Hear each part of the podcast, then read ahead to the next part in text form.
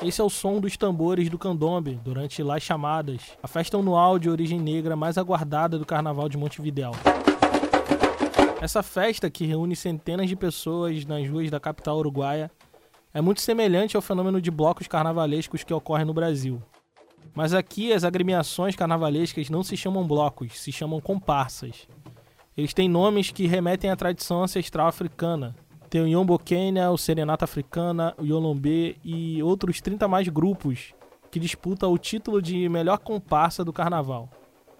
Mas há um paradoxo curioso. São de origem negra os tambores, os ritmos e os nomes, como vimos mas a maioria dos ritmistas, dançarinos e porta-bandeiras são brancos. Há até algumas comparsas que são completamente formadas por brancos.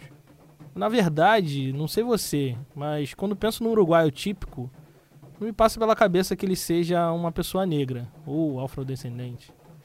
Pensa aí em, sei lá, a seleção do Uruguai. Tô aqui com a foto deles aqui aberta aqui no computador. A seleção do Uruguai aqui, olhando, ela me parece bem branca. Na verdade, nem a comissão técnica deles tem pessoas negras, todas são brancas. Então, como explicar que um país que sempre se gabou da sua herança europeia ao ponto de se apresentar como a Suíça da América do Sul, tem como elemento central da sua cultura popular manifestações de origem africana? O Uruguai, assim como seu vizinho gigante ao norte, mais conhecido como Brasil, também se beneficiou do sequestro de pessoas negras trazidas às pressas para trabalhar na construção do território recém-ocupado. As contradições raciais experienciadas em toda a América escravista também encontrou lugar nesse pedacinho de terra espremido entre portugueses e espanhóis. E é na gênese desse país de contradições raciais que um homem negro, sapateiro e autodidata, se faz necessário ao invadir o mundo dos brancos através da escrita, conquistando respeito e intervindo junto aos poderosos homens brancos em favor da população negra. Meu nome é Tiago e o História Preta de hoje é sobre o negro letrado na cidade das letras brancas.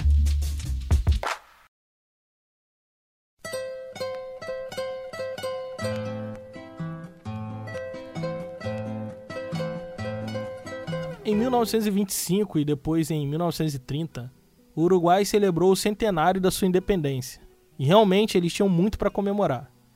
Depois de passar muitas décadas do século XIX numa guerra civil entre os partidos políticos blancos e colorados, o país entrou no século XX dando um fim no último conflito entre essas duas facções rivais. Além disso, em 1904, o Uruguai, sob a liderança do presidente José Bachí Ordenhos, sancionou uma série de leis e programas sociais muito progressistas para o seu tempo. Jornada de oito horas de trabalho, direito das categorias de trabalhadores de criarem seus próprios sindicatos, direito à greve, a indenização por demissão, início da Seguridade Social em âmbito nacional, conquistas como essas só chegariam no Brasil, por exemplo, 40 anos depois. No mesmo período, o Uruguai tinha uma economia em franca ascensão, com o maior PIB per capita da América Latina. E como se isso não fosse o bastante, eles ainda tinham o menor número de mortalidade e natalidade, e as taxas mais altas de alfabetização. Apesar de parecer uma nação bem diferente e mais avançada que as outras ao seu redor, o Uruguai também embarcou na onda pseudocientífica que atingiu a América do Sul com força no início do século XX. Por ocasião das comemorações do centenário da independência, o governo uruguaio patrocinou o lançamento de uma publicação chamada El Libro del Centenário del Uruguai. Desculpa pelo portunhol. Que traduzido seria o Livro do Centenário do Uruguai. A intenção do livro era celebrar as conquistas sociais e econômicas do país ao longo dos seus 100 anos de vida. Ele é dividido em nove tomos e tem muitas sessões falando sobre a história geográfica, linguística, as divisões territoriais, história do país, enfim. Ele é bem amplo, bem abrangente. Mas é na sessão que trata de expor os aspectos sociais do país que o livro versa sobre uma conquista que parece ser única em toda a América Latina. Eles eram a única nação que pode fazer a afirmação categórica de que, dentro dos seus limites territoriais, não contém um só núcleo que lembre a sua população indígena. Os últimos charruas desapareceram como tribo sem deixar vestígios duradouros em 1832. O texto continua dizendo que desde aquele ano, ou seja, quase um século depois, as terras uruguaias permanecem sob o absoluto domínio da raça europeia. Pelo teor dos escritos e a maneira como ele se apresenta, a percepção que tenho era que o Uruguai, assim como o Brasil, tentava se vender como um país mais civilizado e, portanto, precisava afirmar o tempo todo quão branco eles eram. Para não deixar nenhuma dúvida disso, o capítulo sobre demografia, por exemplo, começa afirmando que, abre aspas, a raça branca que vive no Uruguai é inteiramente de origem europeia. Não para por aí. Sobre a população negra, o livro diz: a pequena proporção da raça etíope introduzida no país pelos conquistadores europeus, a fim de estabelecer a escravidão nessas terras, diminuiu visivelmente até o ponto de constituir uma porcentagem insignificante da totalidade da população. Além disso, suas características originais sofreu modificações fundamentais por conta do clima e da mistura com o sangue europeu. Essa sessão se encerra com a afirmação categórica de que talvez somente a Argentina, em toda a América Latina, seja uma nação tão puramente branca como é o Uruguai. Ao celebrar o caráter europeu do país, o livro do centenário expressava e também confirmava a ideia predominante entre a elite branca uruguaia do início do século XX. O relatório anual de 1907 sobre o estado da educação primária no país declarava que os uruguaios constituíam um novo tipo étnico e que a raça do Uruguai era puramente branca, já que a formação civilizada do país constitui-se de diferentes povos de origem europeia. Em 1913, o geógrafo Orestes Araújo, em seu texto mais importante, informava aos seus leitores que os habitantes do país eram todos brancos e enfatizava que lá não havia índios e muito poucos negros. Além disso, dizia que em um milhão e meio dos habitantes valia mais que os 4 ou 5 milhões de indígenas que compunham a população de outros países americanos. É possível ver, através desses textos, o quão agressivas eram as políticas de apagamento da história de negros e indígenas no Uruguai. Enquanto o Brasil, por exemplo, teve que adequar o discurso racista à realidade miscigenada do país, abraçando a ideia de que chegaríamos no embranquecimento ideal a partir da introdução de pessoas brancas na composição da população, o Uruguai nadava de braçada no racismo científico, pois gozava da maioria branca em quase todo o território nacional, exceto nas fronteiras com o Brasil. Mas então, se o Uruguai é tão branco assim como eles dizem, e até hoje fazem parecer ser, de onde vem essa cultura negra tão popular no país?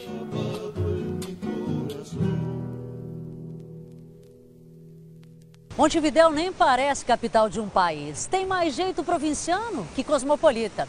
E olha que metade da população uruguaia vive aqui. Entre as ruas, sem engarrafamento, rodeadas por árvores, exibe um dos caminhos mais charmosos da cidade. A Rambla, esse calçadão com 20 quilômetros, debruçado sobre o Rio da Prata, que liga a cidade colonial à cidade A capital do Uruguai fica bem no encontro do Atlântico com o Rio da Prata. A cidade velha, que é o centro histórico, ocupa uma península estreita entre o Rio da Prata e a Baía de Montevidéu, onde fica a região portuária da cidade. Desde sua fundação, no século XVIII, a Baía de Montevidéu foi um importante atracadouro de navios lotados de negros escravizados, que vinham direto da África ou por intermédio do Brasil.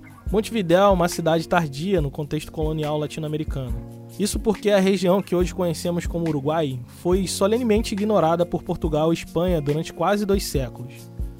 Pode ser que você seja ruim de mapa mental, então sugiro que você abra o Google Maps aí no seu celular para entender a importância da região.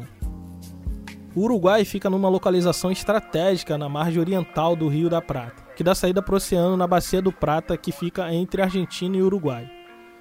O controle dessa região era de suma importância para as potências coloniais, pois é por ali que saíam os minérios roubados das nações indígenas e outras cargas. Nesse momento, o Uruguai não era Uruguai, é claro. Era apenas uma pequena parte de um grande território que a Espanha chamou de vice-reinado do Peru, que era praticamente a extensão completa da América Espanhola. A cidade mais importante desse vice-reinado era Buenos Aires, que fica na margem oposta do Rio da Prata e funcionava como uma espécie de aduana espanhola, que oferecia recursos aos navios que desciam ao rio, portanto circulava bastante dinheiro. Mas a treta começa mesmo quando Portugal decide que vai fazer uma cidade do lado oposto do Rio da Prata para rivalizar com Buenos Aires. Essa cidade se chamou Colônia de Sacramento. E obviamente a Espanha não é assistir isso sem fazer nada. Né? Colônia ainda guarda as memórias de sua origem uma fortaleza fundada por portugueses no fim do século XVII.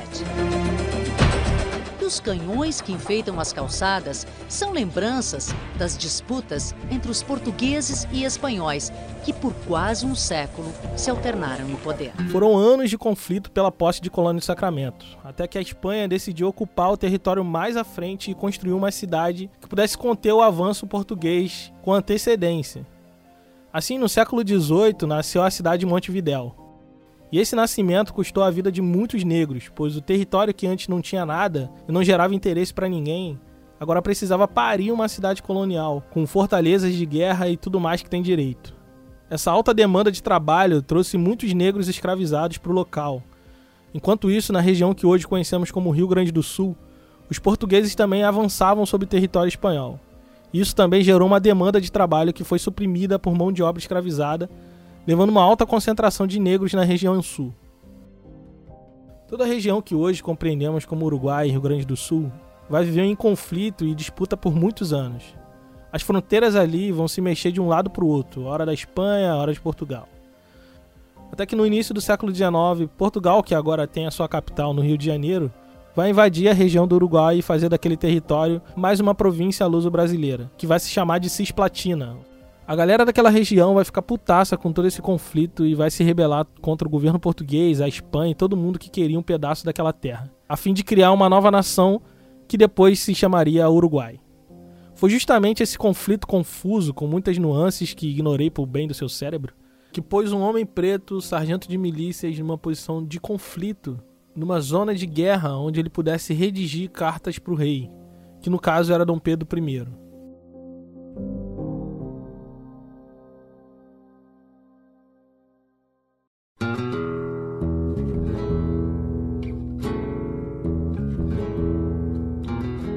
Jacinto Ventura de Molina nasceu livre em 1766 na cidade de Rio Grande, que hoje fica no Rio Grande do Sul, mas que na época era território de fronteiras muito confusas, ora espanhola, ora brasileiras, como nós mencionamos. Ele era filho de ex-escravos. Seu pai, Ventura de Molina, que nasceu no meio do Atlântico dentro de um navio negreiro, e sua mãe, Joana del Sacramento, que fugiu do Brasil quando tinha 13 anos e se refugiou no lado espanhol da fronteira. Ao pai de Jacinto foi devolvida a liberdade quando ele salvou a vida do general José Molina, importante militar espanhol que lutou na proteção de Colônia del Sacramento. Mesmo livre, Ventura permaneceu trabalhando para José de Molina, que por sua vez se comprometeu em cuidar e prover a educação do filho de Ventura. A educação formal não era algo tão fácil naquela época na região do Prata. Se você fosse um sujeito bem nascido, aprenderia a ler e escrever, fazer as quatro operações aritméticas e ter aulas de catecismo. Isso era o primário. Depois iria para os ensinos secundários, com um professor de gramática ou latinidades, que ensinaria latim, retórica, aritmética, geometria, astronomia e física experimental. Finalmente, terminaria seus estudos universitários em filosofia e teologia na Universidade de Montevidéu ou Buenos Aires, esse era o caminho mais ou menos padrão de um branco bem-nascido. Não foi o caso do nosso herói aqui da história. Molina garantiu seus estudos até o secundário, quando o general, que era seu tutor, acabou falecendo. Daí em diante, ele ficou à sua própria sorte, negociando favores baseado no capital social que herdou do velho general, que ele tinha como um pai. Nesse meio tempo, se casou e aprendeu o ofício de sapateiro. Qualquer tempo livre que ele tinha, praticava a escrita. Ele acabou herdando boa parte da biblioteca do General Molina. Isso rendeu uma boa quantidade de tempo aprendendo sozinho o que os garotos brancos aprendiam nos bancos da universidade. Ele pegava os textos e sentenças judiciais e copiava várias vezes até aprender o vocabulário e os ditos do direito. Mas não era fácil aprender sozinho naquele tempo. Os papéis eram muito caros na América Latina e também era muito raro alguém ter papel na América Latina. Molina conseguiu tinta e papel graças a uma rede de antigos amigos do general. Foram anos de aprendizado escrevendo por prazer ou por ofício, mas sem muita expressividade. Quando tudo parecia bem, mais um ponto de virada na sua vida. Durante a ocupação das tropas luso-brasileiras no território da Cisplatina, ele, extremamente católico e monarquista, ficou do lado dos brasileiros. Naqueles tempos de absoluto conflito, onde aquelas terras passavam de mão em mão, ele achou que fazia sentido apoiar um governo forte que pudesse trazer algum tipo de estabilidade social e política para a região. Ele se aproximou do Barão de Laguna, sujeito responsável por conquistar e manter Montevidéu sob domínio português. E essa proximidade com os líderes brasileiros deu a ele a oportunidade de escrever cartas aos imperadores, Dom João VI e Dom Pedro I. E essa foi sua jogada de mestre que mudaria toda a sua vida para sempre, pois por conta dessas cartas foi que Dom Pedro concedeu a ele o título de advogado, ou licenciado em Reales Derechos. Acho que é isso. Que dava a ele a mesma legitimidade que qualquer filho de rico da sociedade branca. Já imaginou um negócio desse? Um sapateiro que virou militar, foi parar no meio de um conflito, mandou cartas para os imperadores e convenceu a eles que era tão capaz quanto qualquer homem branco estudado e terminou com um título de licenciado em direito. Esse movimento ousado garantiu a ele uma entrada, um, um passaporte que dava acesso ao mundo dos brancos através das letras. Mas, obviamente, o mundo dos brancos iria revidar. Em seu romance de ficção científica, A Cidade e a Cidade, Chernyshiev desenvolve um conceito interessante para pensar as cidades. No universo criado por ele, num futuro cyberpunk, duas cidades ocupam o mesmo lugar geográfico, mas são ao mesmo tempo nações diferentes. Há ruas que só existem em uma cidade, e é proibido que o habitante da outra ande por elas, ou até mesmo olhe para elas. Desobedecer esse conceito de separação entre as cidades, ainda que sem querer, é considerado um crime, igual ao assassinato. Eu quero que você olhe para Montevidéu sob essa ótica também. Imagine que ela é uma cidade repartida em duas cidades muito distintas. Há uma cidade das letras que só pode ser acessada por meio da escrita e da leitura.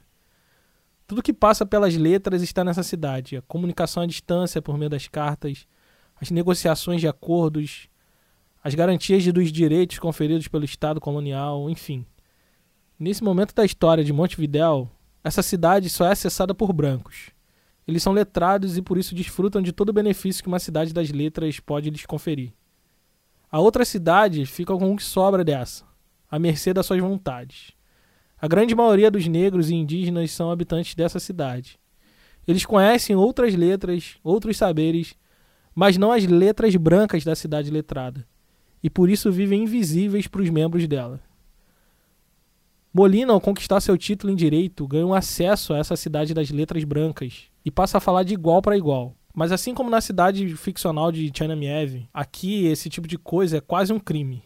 E é tão sem precedente que a sociedade branca não sabia como reagir à presença daquele homem negro nos espaços de poder. A presença pública cada vez mais frequente de Molina, seja falando às nações africanas, frequentando teatro ou escrevendo às autoridades, foi acompanhada por um número crescente de ataques pessoais racistas.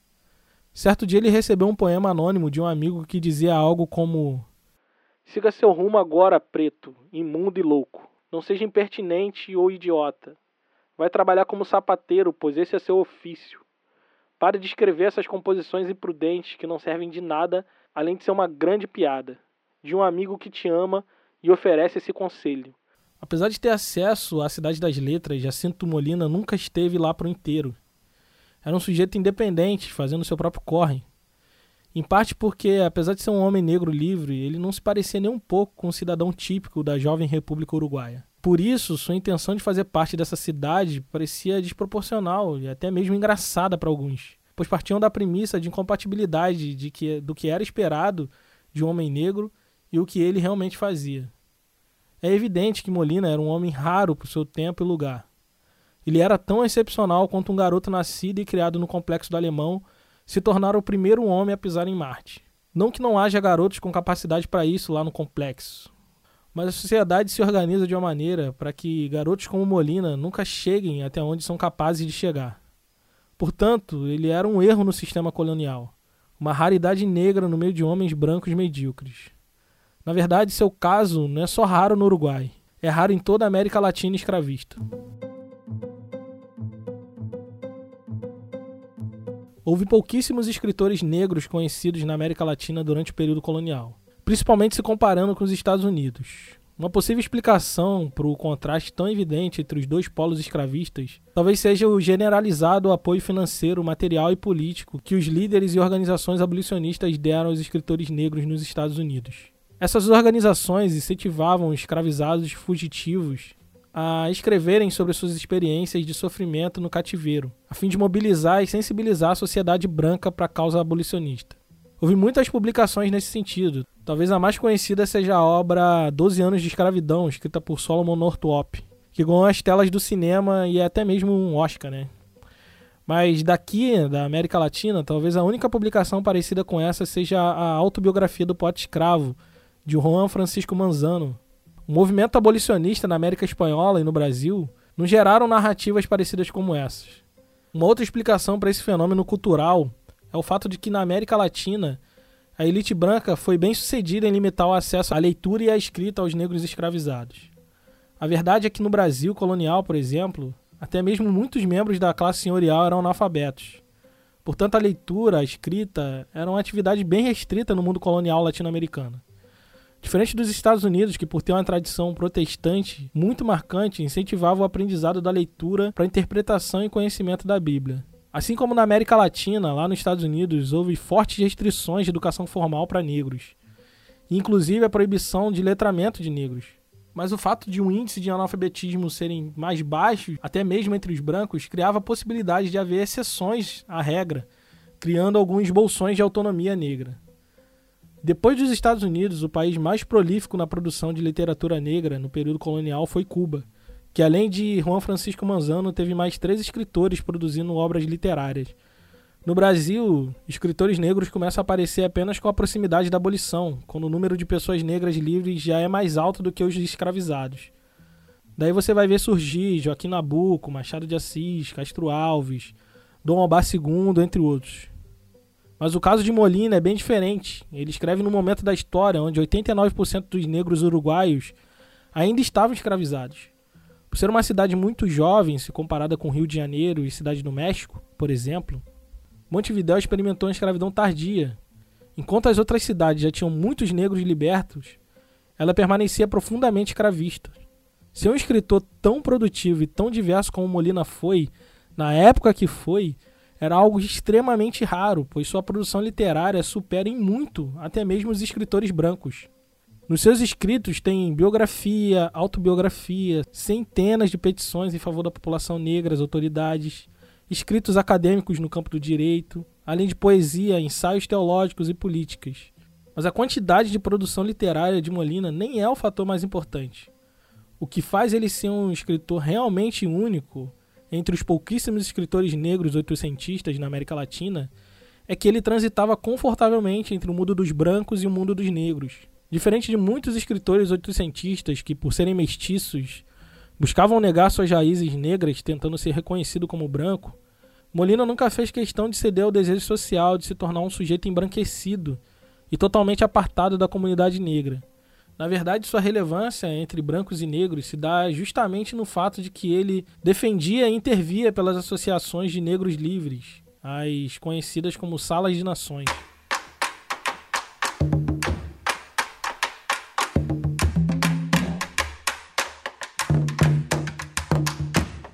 Tinha apenas três anos que o Uruguai tinha se estabelecido como país na região do Prata, quando estourou uma das maiores revoltas escravas que a região já viu.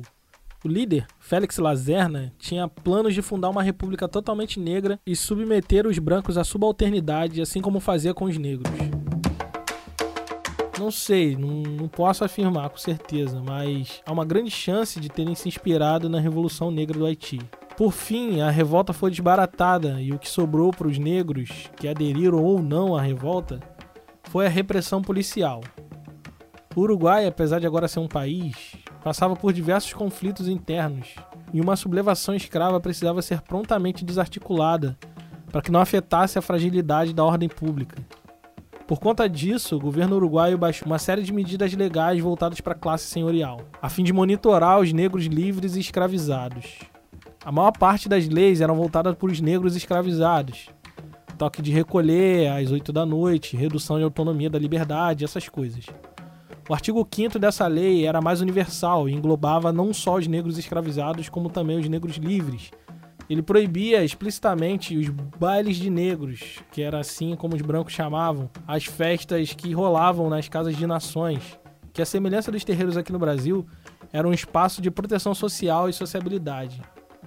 Por terem passado por uma forte repressão durante o período colonial, os negros livres se reuniam às portas fechadas de maneira quase que secreta. Em tempos de revolta escrava, essa prática passou a ser entendida como uma espécie de trama de negros contra brancos. Molina aparece nessa história de conspiração negra e repressão policial como um defensor de uma dessas casas de nação, proibida de organizar suas festas e reuniões, a Sociedade de Negros Congos de Gunga, os Congos eram maioria entre os povos de origem banto, que por sua vez era maioria entre a população africana e seus descendentes no Uruguai. Quando Molina assume a defesa deles, fazia apenas dois anos que estava advogando no Uruguai independente. Na sociedade pós-colonial, a palavra de um escravo ou ex-escravo não valia de nada. As portas da cidade das letras estavam fechadas para eles. Não havia outra maneira de acessá-la senão pelo intermédio de brancos. Nesse sentido, a aliança entre Molina e os Congos de Gungas significava a superação desse paradigma impossível de ser superado. Até ali. Pois agora um homem negro, apenas um em todo o território uruguaio, estava acessando a cidade das letras. E agora ele podia falar pelos seus irmãos negros que não tinha voz. A participação de Molina como mediador entre o sistema judicial e a população negra nos permite entender melhor a dimensão dos feitos que fez ele ser conhecido pelo resto de sua vida na cidade das letras brancas como um defensor dos afro-uruguaios. Ele ocupa uma brecha, um espaço deixado. Ele vive numa região meio que fronteiriça entre essas duas cidades.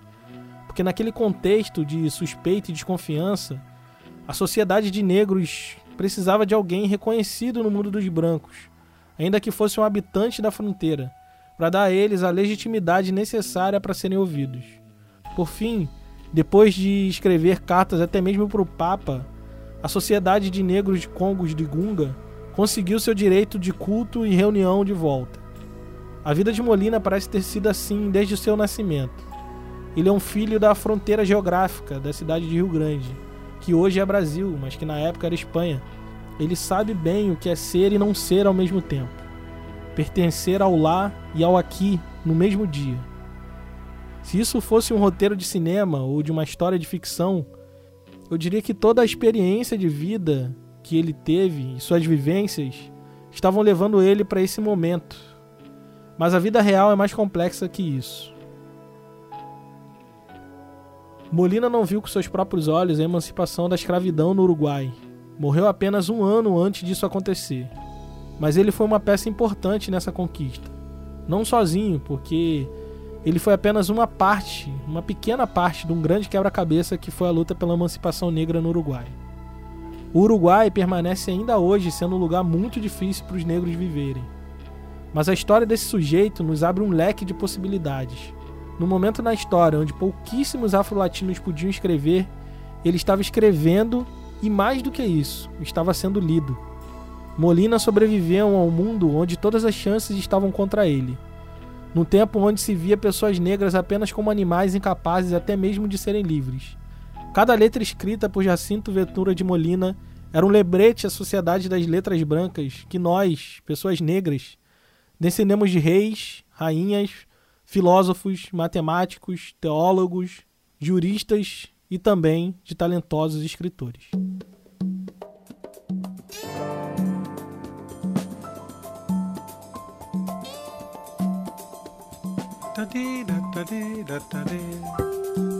Se você acompanha a História Preta desde o início, deve ter percebido uma mudança significativa no áudio. Então, a isso eu agradeço aos nossos apoiadores que, com um mínimo de R$ reais por mês, tem me ajudado a manter esse podcast no ar e melhorar a qualidade técnica através de compras de novos equipamentos. Muito obrigado a cada um de vocês. Se você acha importante que esse podcast permaneça no ar, considere nos apoiar também. Você pode nos apoiar com R$ reais e receber uma newsletter com todos os textos, vídeos e músicas usados para compor esse episódio. Mas também pode ir um pouco além e contribuir com R$ reais, que além das recompensas anteriores, te dá acesso ao nosso grupo secreto e também a podcasts extras como bônus. Então, se quiser nos ajudar e de quebra se aprofundar um pouco mais nos temas abordados, nos apoiem em apoia.se barra História Preta ou no picpay.me barra História Preta. Até a próxima. Não te vas a morir porque vos te dé la gana y venía a cambiar a las 3 de la mañana. Y después me contás si seguís alimentando si pudo por fin el candombe tus penas matar.